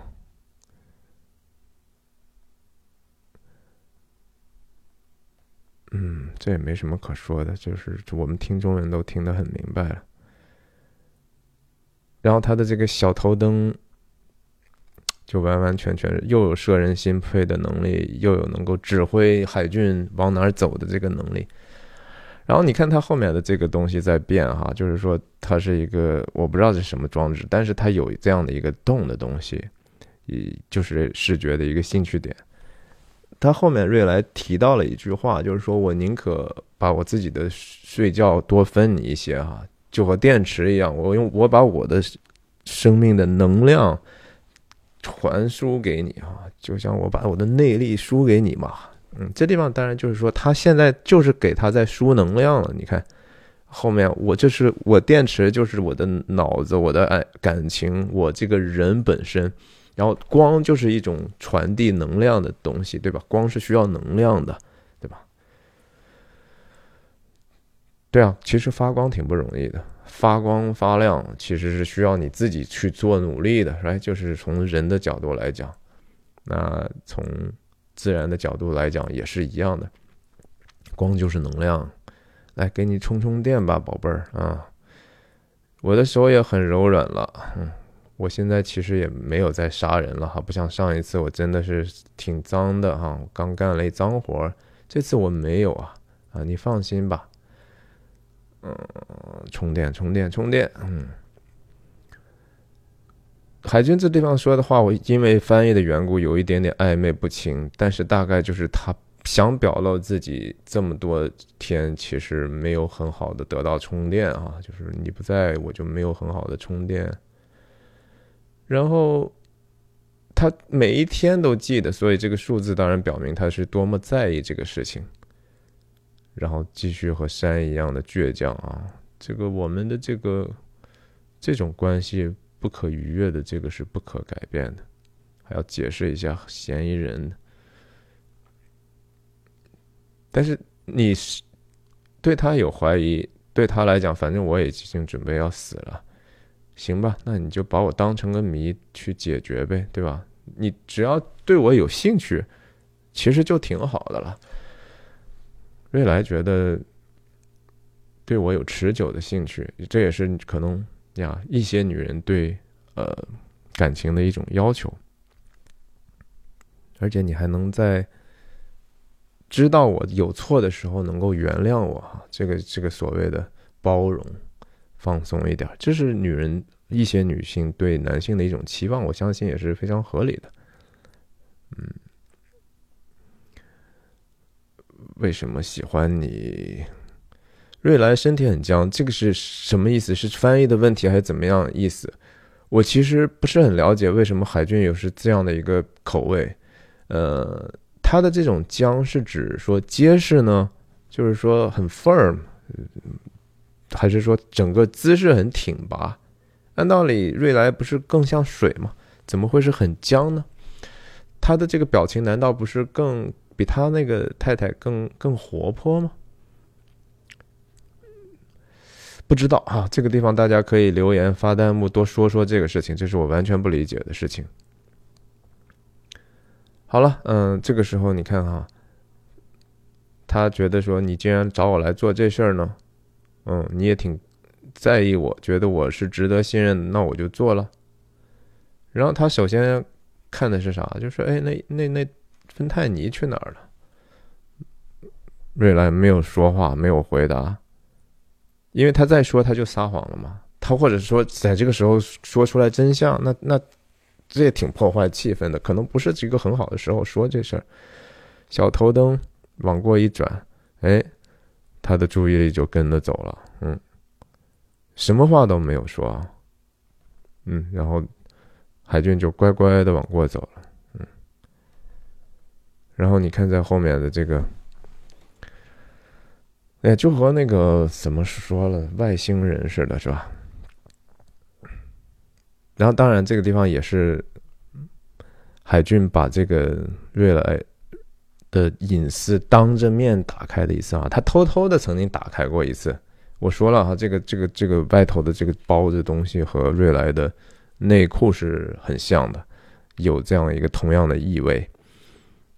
他们两个，他这次是两个人在一起的时候接触了互相非常隐秘的地方。看这个镜镜头怎样运动，这个光是不离开的啊，所以那个光就是。主导它的这种意志的东西，看底下是有水的哦，也没有多高嘛，感觉是吧？哎，这么撒骨灰，我也不是特别理解。看在后面的这个光，给他输入的这种凝视啊，你也可以说，这是瑞来死前最后要发出来的光的凝视了。他们经历了太多的死亡的凝视了，这是一个生命的凝视。瑞来的生命的凝视，但是瑞来的生命之光也很快就要熄灭了，所以他说：“我要把我的电池的能量都输给你啊！”所以我就一直照着你。哇，这么撒骨灰，撒了一身一身的哈，特别让我想起来科恩兄弟那个淘金三，不是是不是那个大保龄球大脚趾绿脚趾什么一案，还是大保龄球一案？那里头最后他们。两个人撒那个史蒂夫·布西密的骨灰的时候，可搞笑了。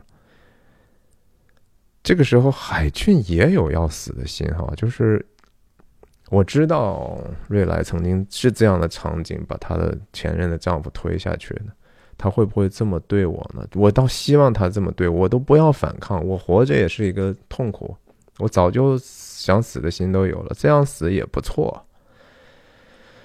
他没有把他推下去，而是说把他抱住了，然后他还觉得这个事情挺害怕，因为这是生死抉择。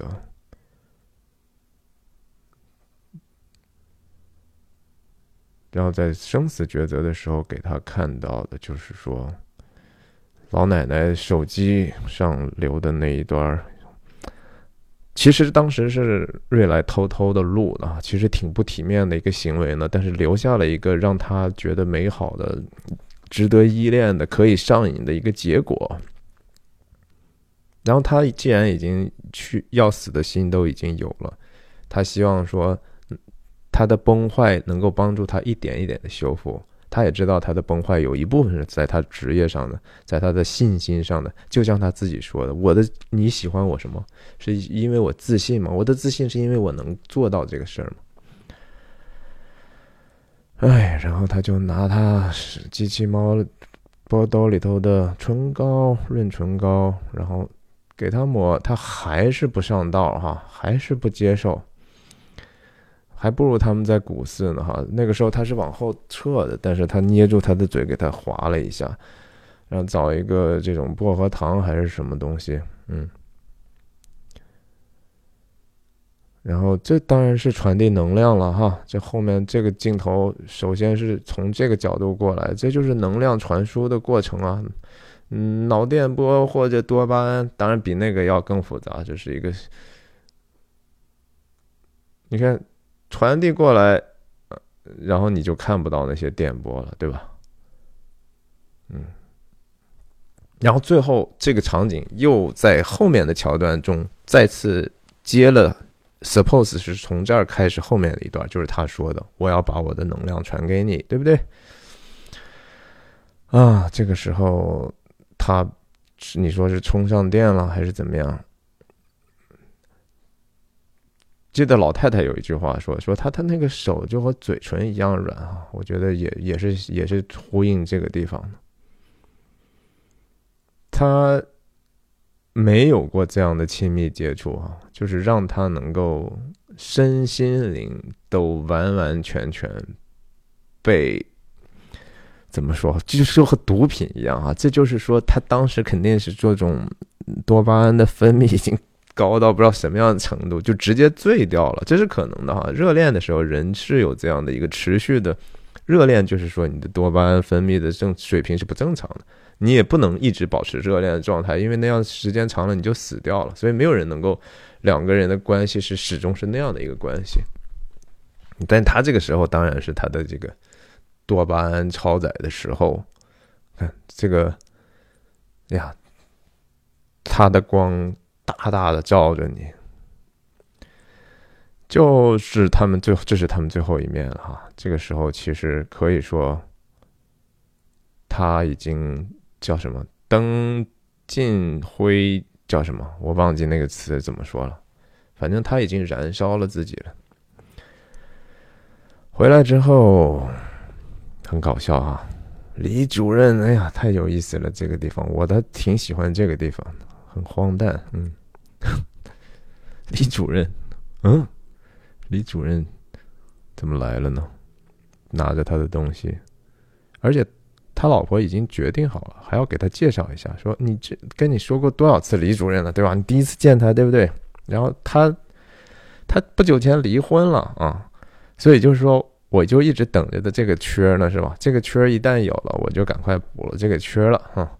李主任原来是这样的一个人啊，不是那个办公室那个大叔，还挺英俊的哈，梳头还梳的挺。你想想，他喜欢的人是什么样的？就是表面化，一定要很 polish。所以海军某种程度上为什么是今天这个样子，永远都穿西装打领带，然后十八个兜。呃，你不知道是他塑造的，还是说就是因为这些品质他喜欢他，可是他那里头又多多少少还追求一些真挚的东西，所以他们两个其实并不合得来。哎，李主任还想跟他握手呢哈，久仰大名哈，还说了一个哈，也就是说天天就听你老婆跟我叨叨你了，是你想能说什么好话呢？也不知道啊，谁知道呢？呃，这个主动伸手在这个影片里头有几次哈？想想在市场里头，他们相遇的时候，谁主动伸手握手？林浩信主动伸手向海军握手，然后海军的老婆在擦完自己那个摁了死鱼眼之后，半天之后想了个台词跟这个瑞来握手啊，都是那个其实挺让人讨厌的人主动握手啊。海军这次就不接了啊，没有必要了。然后他这个镜头当然就有点呼应当时瑞来第二任老公的时候，在农呃市场见到他他们的时候的领悟，就是说，哎呀，这个指环实在是太太可笑了。我我知道我被背叛。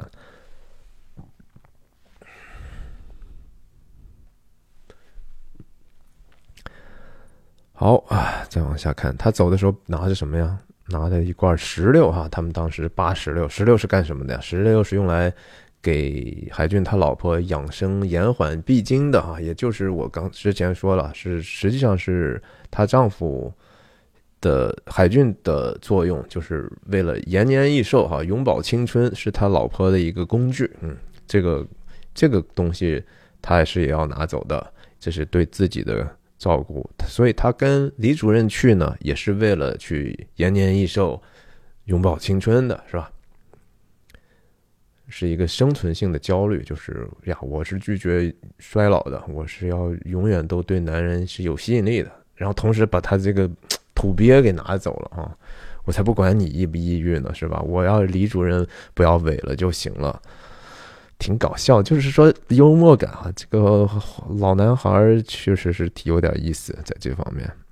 然后他还在，他这个问可能是还是某种程度上是一个示好的表现哈，就是说我知道咱们是有这样的约定的哈，即使是咱们现在真相已经露出来了，但是我就不明白咱们那个约定，我不想成为那个失信人呐，是吧？我不想上了这个失信人名单呢。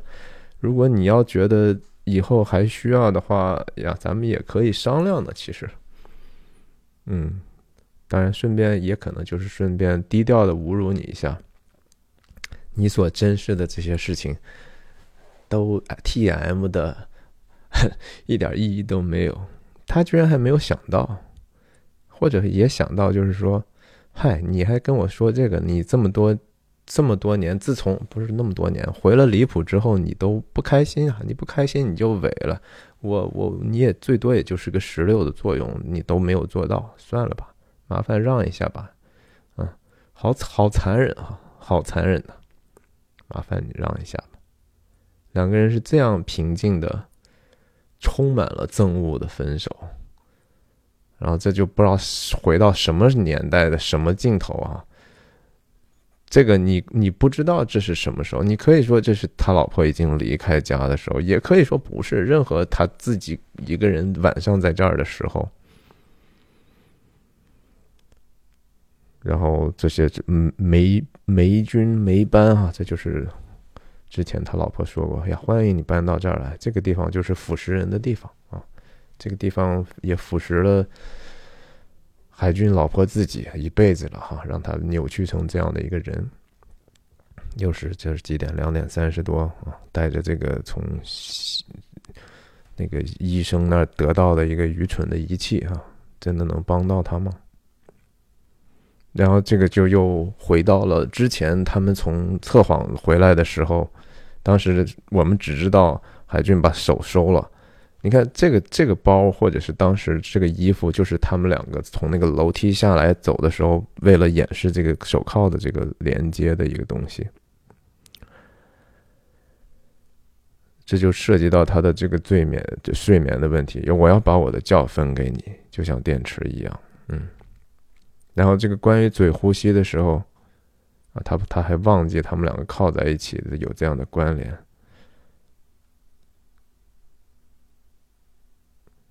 那些东西帮不了他。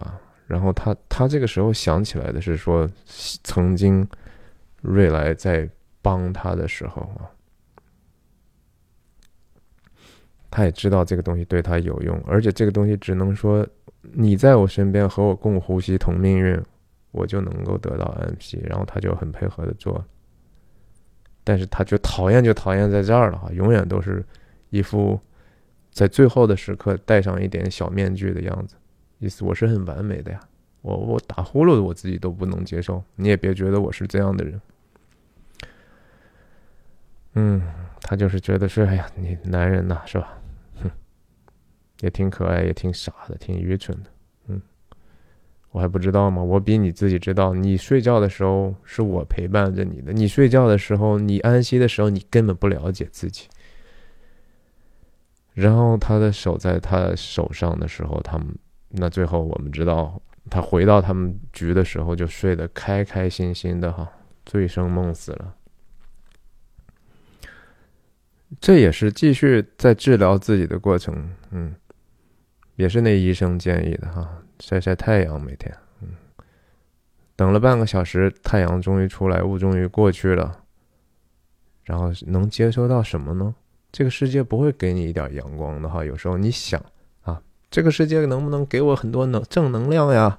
可能就是不会。在海，在这种残酷的世界里头，用这种外化的方法解决不了问题。嗯，有时候得自己付出，然后你自己付出去寻找爱哈。因为爱是需要付出的，就像瑞来所做的事情，可能还，呀，那是我要给你传递一些能量。那，呀，这是解释性的桥段，在这个地方，为什么要用左手一袋子，右手掏兜拿东西的这样的一个方法呢？可能就是俩手机啊，或者是说，嗯。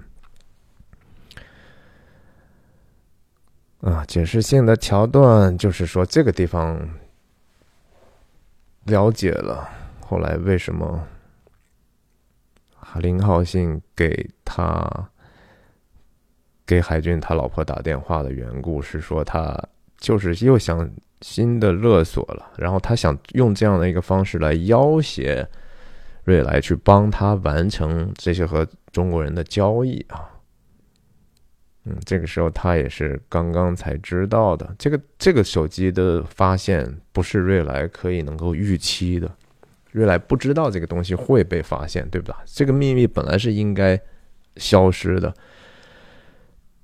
他当年跟瑞来讲说：“你要把这些秘密扔到最深的海里头去保护自己。”那瑞来其实把这个东西扔到海里头去，怎么说是到到底是保护谁？也在保护他呀，这也是关乎他声誉的事情，对吧？这个事情如果真的爆出来的话，那真的是个大丑闻。那瑞海军这么脆弱的人，分分钟就活不下去了呀。但林浩信是一个什么样的人呢？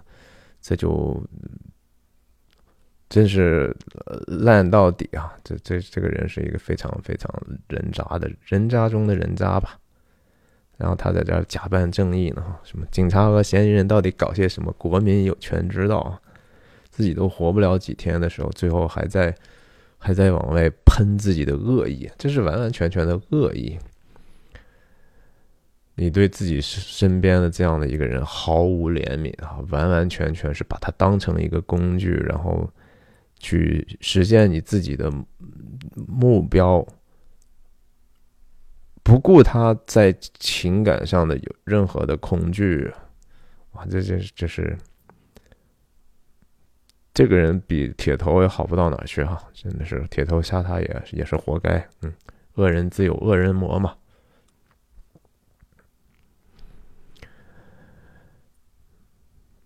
这个时候，他的恐惧是：说我真的来了这儿，我真的把他害了，这不是他预期到的事情，对吧？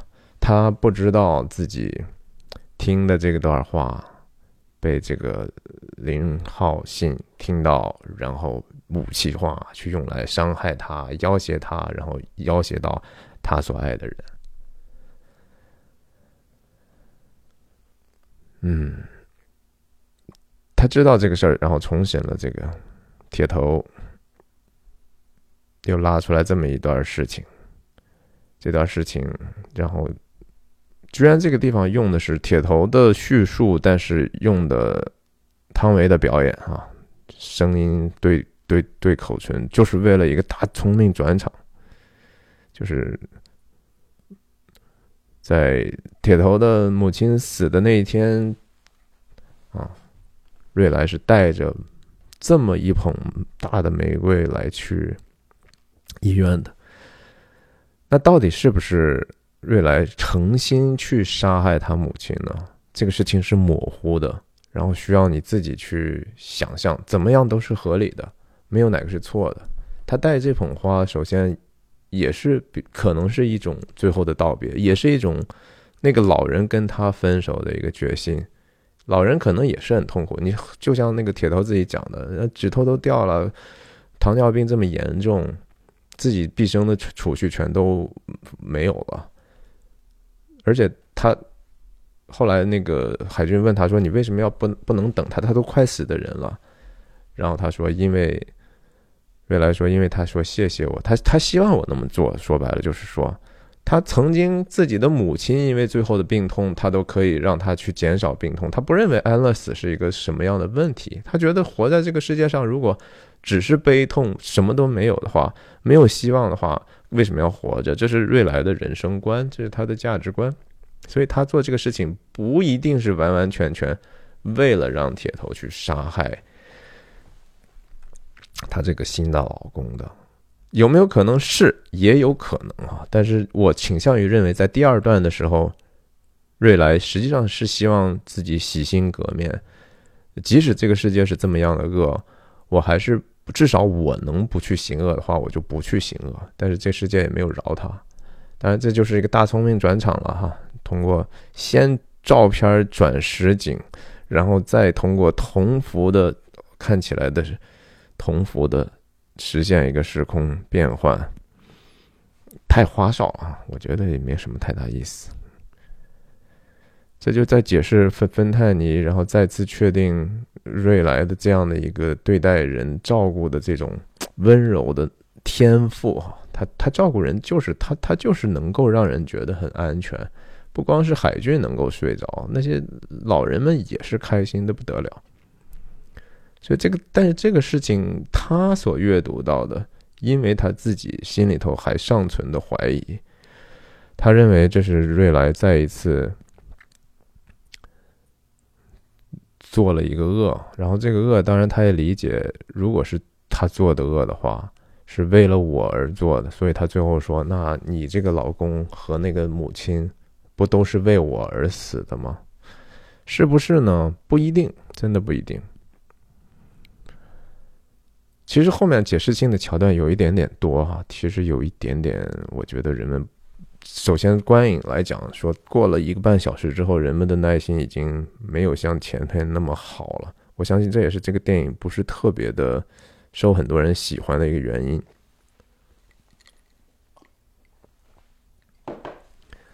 瑞来这个时候也看起来已经很疲倦，因为他可能是要赴死的一个决心，也可能不是啊，不知道。但是我倾向于是，因为后面等一下还有个桥段在在讲他当时穿红色衣服的时候的样子的说法。他很遗憾的就是说，这个手机居然还是被找回来之后，然后大聪明转场哈，用车的俯拍的运动镜头加一个颜色匹配和形状匹配，然后同时把这个手机信号的这么样一个概念，呃，跟观众快速的交流一下。这些是剧情，我们都完全能够理解，对吧？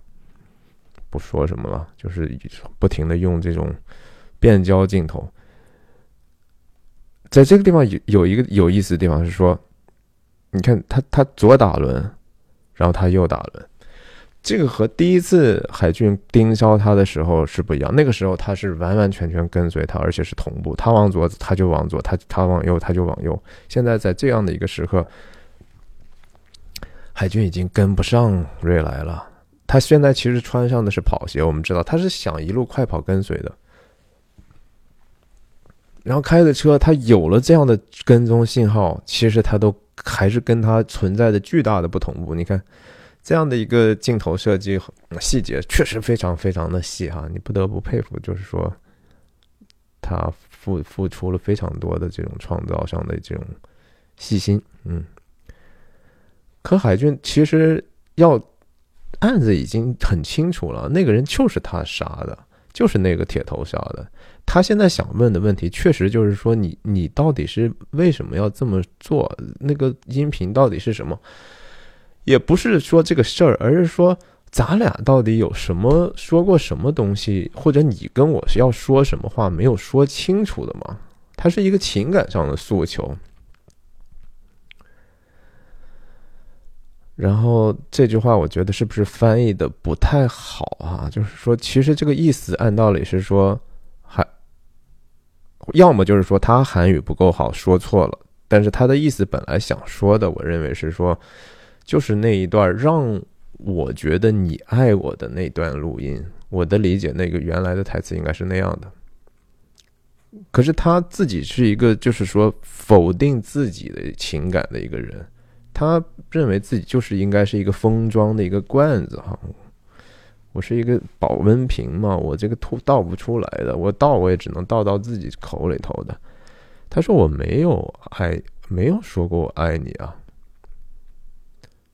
嗯，这句话说出来，这是这是谁的悲剧？这是海俊的悲剧。当然，这是这部电影非常非常精妙的一个设计，就是整遍整部电影里头，它其实是一个爱恋的故事。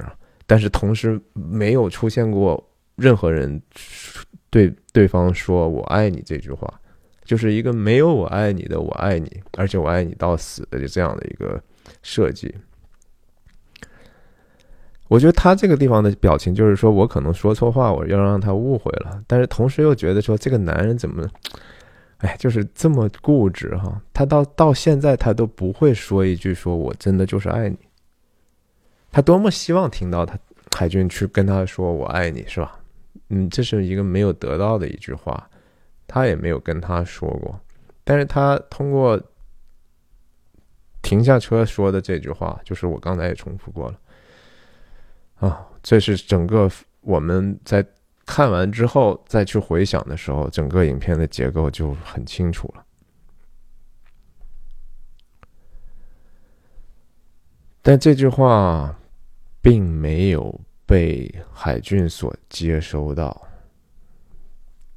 大家要注意到，就是说，这个地方海军也没有录音，没有任何翻译软件可以再帮助他能够明白那个女人在最后的时刻跟他说的话。这是他们之间的最后的交谈。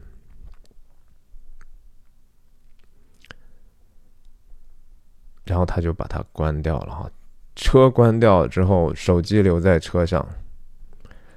最后的这句给的建议是对应于在第一部分的时候离开的时候，海俊跟瑞来的建议。但在之前最重要的表白是无法沟通的，爱情在这个地方变得无法沟通。这两个男女之间存在那么样的巨大的好感，但是他们没有办法。表达自己的爱意啊，就有时候人是是这样的，嗯，我们的情感说不出来，挺好。这个地方我还是觉得挺有一点点小感动的啊，说实话。他也没有听到，他他和我们的感受是不一样的，你知道吧？海军到现在来讲，我们知道的比他多嘛。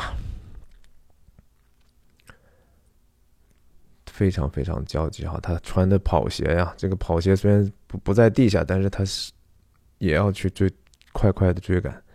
那最后的这个这个桥段就是，啊，瑞来拿着这个桶，这个时候已经这是早就决定好的啊。我觉得这个桶当年挖乌鸦的坟墓，现在挖自己的坟墓，所以他现在变成了那个乌鸦，所以他的羽毛。海军也在保留着，然后潮水涨潮嘛哈，首先这是涨潮。当然，刚才有个镜头是不是还没出现呢？应该还没有出现的，对吧？然后镜头上升，现在瑞来看到的远方是什么？还有一个彼岸呢哈，这是有有一个模糊的彼岸的，或者说岛，或者这就是他们那个寿司那个岛的意象。他是知道自己有一个彼岸的，如果是这样的话，还比较光明。然后注意哈，他是往左走的，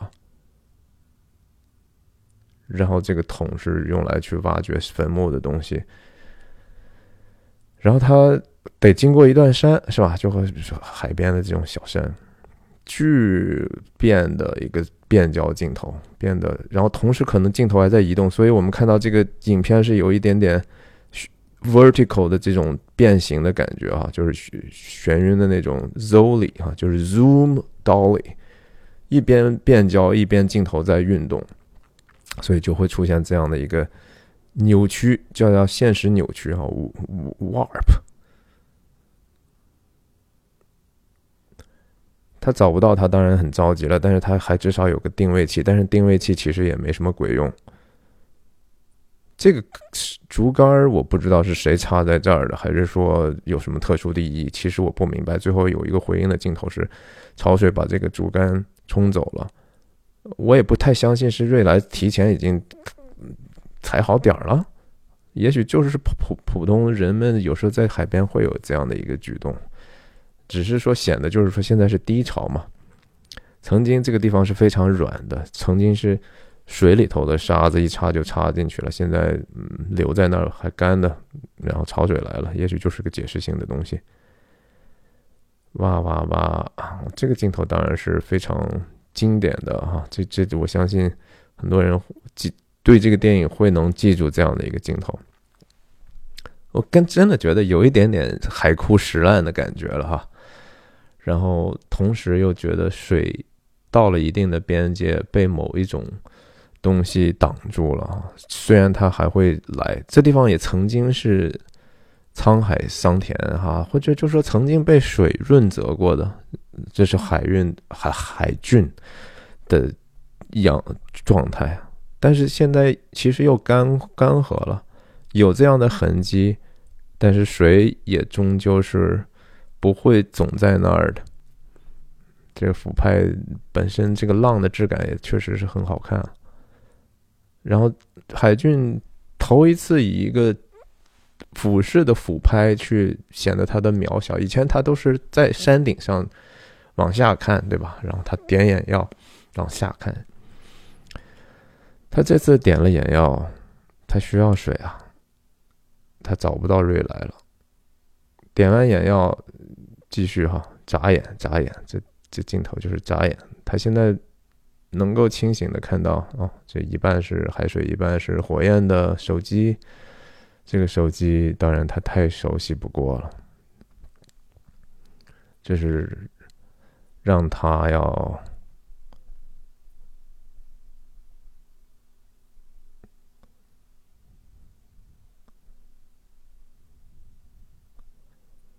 但是我的疑问是这样的哈，就是说，难道这个音频是不是那个老太太的那个手机换回来的吗？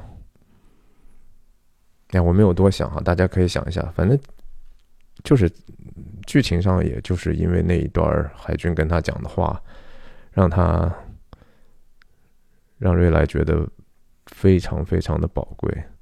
这个回放有有必要吗？我觉得挺啰嗦的啊。这么个人，记住这些事儿，还有什么奇怪的呢？然后涨潮哈，涨潮，然后这地方当然也是说崩坏哈。山有没有可能崩坏呢？有啊，你看这个口子，对吧？海枯石烂嘛，石头也是会烂的，山也是会塌的。水就不停的往前冲，所有的的东西都会被夷为平地的。嗯，这上头出现个飞机哈，这飞机也不知道故意放的还是说巧合了，因为它会连接后面的时候海军的那个头顶上的飞机，就是是什么意思？是同一时空吗？然后他想听呢。看这个飞机，这个时候存存在出出现了，是因为说飞机的声音使得他想听得更清楚，所以他暂停一下，让飞机过去嘛。但是同时飞机过去的时候，当然也就是更多的事情不可避免的、不可回转的。时间这么如此的珍贵，却他没有足够的时间去寻找到它，可能就是一个时间的一个紧迫性的提示吧。那。瑞来的坑已经挖好了，他当然一边挖了个坑，这个坑是非常不现实的哈，在海边你们大家肯定都知道，你一挖底下都是水，能挖这么深，底下一定都是水，这沙子底下都是水，你要能挖这么大的坑还没有水的话，那得那不知道什么潮才能把这个淹没的哈，根本是不太现实的。那他挖出来这个沙子呢，就形成了一个山嘛，水山啊，海和山。那还是那个酒是吧？然后飞机过去了啊，他就听一下自己听的时候，他想到的是，其实这个不是他自己能够想到的一个镜头，这是我们当时看的那个镜头，或者这是瑞来的镜头。呃，我他不不知道这个镜头是不是当时就是这个角度的机位，但是这个很显然是瑞来的主观的记忆哈。从从那个位置来讲也是对的，当时瑞来和他的位置就是这样。这是瑞来心里头的记忆，那就用这个记忆，同时再闪回到当时他刚搬到离谱，当时他穿的这个衣服，而且吃的这个西马高级寿司的时候，也是林浩信打电话说，啊，这个。跟他讲那些乱七八糟事儿的时候，哈，也是让他觉得情感很无助，然后同时自己的生活也失去盼望。我以为我嫁了一个还不错的一个人，生活还算比较稳定，结果其实不是的，哈，他的生命都要受到威胁，我也天天被打，挺可怜的。然后他这个时候什么都能能能够安慰他，就是这段话，然后这段话。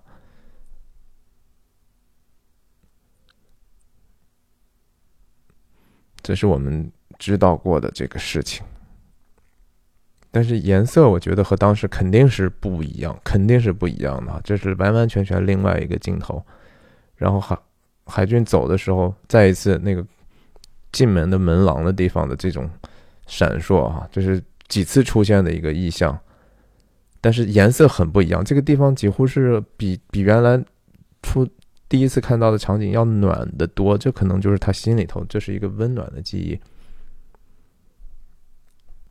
他不停的一次一次的听，然后在这个时候，其实他就已经决定，就是说也许我就是那个被应该扔掉、扔到大海里头，我应该消失啊！那想了半天，没有什么别的办法了，怎么能够解决？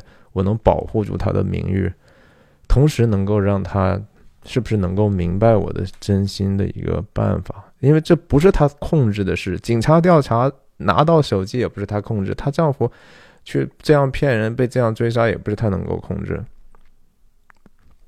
他以一个柔弱的方式，自己能够控制的方式去做出了这个选择。那又在这个时候闪回到当时在锄头山顶上的时候讲的这个照片的这个事情，他当时被亲吻之后的这种状态啊，嗯。然后海俊从这个地方也下来之后，他的镜头首先时空有一点点变化了，光线不太一样。然后瑞来是从从镜头从下往上运动，而他是从上往下运动，使得他可能看到的东西就更加的有限哈。他的前面已经被雾完完全全遮住了，他没有看到那个彼岸。他没有看到那个岛，然后瑞来当时是往左走的。我们看看海俊的是怎么走，往右走走，往左走走，然后终归还是往右走了。前头什么都没有，所以继续慢上来涨潮填坑，这当然是不真实的哈。就是我我是觉得这个纯粹只能把它当成诗来对待了。就是我是说，在现实里头不会发生这样的事情，所以大家觉得，哎呀，这个我无感，我也能理解。就是说，因为它是一个非常抽象的一个情绪的东西。那这个山就在小小的沙山就被涨上来的潮一点一点的冲坏了，也也被润，然后也也被崩坏。然后这个时候，我甚至觉得说，我看看啊。看这个地方啊，海军的这个时候背后其实是有一个小小的孤岛的啊。然后这个对吧？你看这个镜头这样摆放也不是说完全没有考虑的，甚至我觉得这是可能是特效的结果。这个东西本身不一定存在，所以有可能是这个这个就是对应的后面这个沙山。所以瑞兰，你可以说这个时候已经到了彼岸了。这是这是他的彼岸，那他当然是浑然不知。他虽然走到了同样的一条路上，但是瑞来在这个世界的痕迹已经没有了。啊，这是我相信，就是当年当时他们在釜山小饭馆第一次庆功的时候，那是那个墙上的画儿。这是他原来就已经被我们。不知不觉看到的终局，就像我们人生中的很多的小的地方，有可能就是对我们未来的一种启示。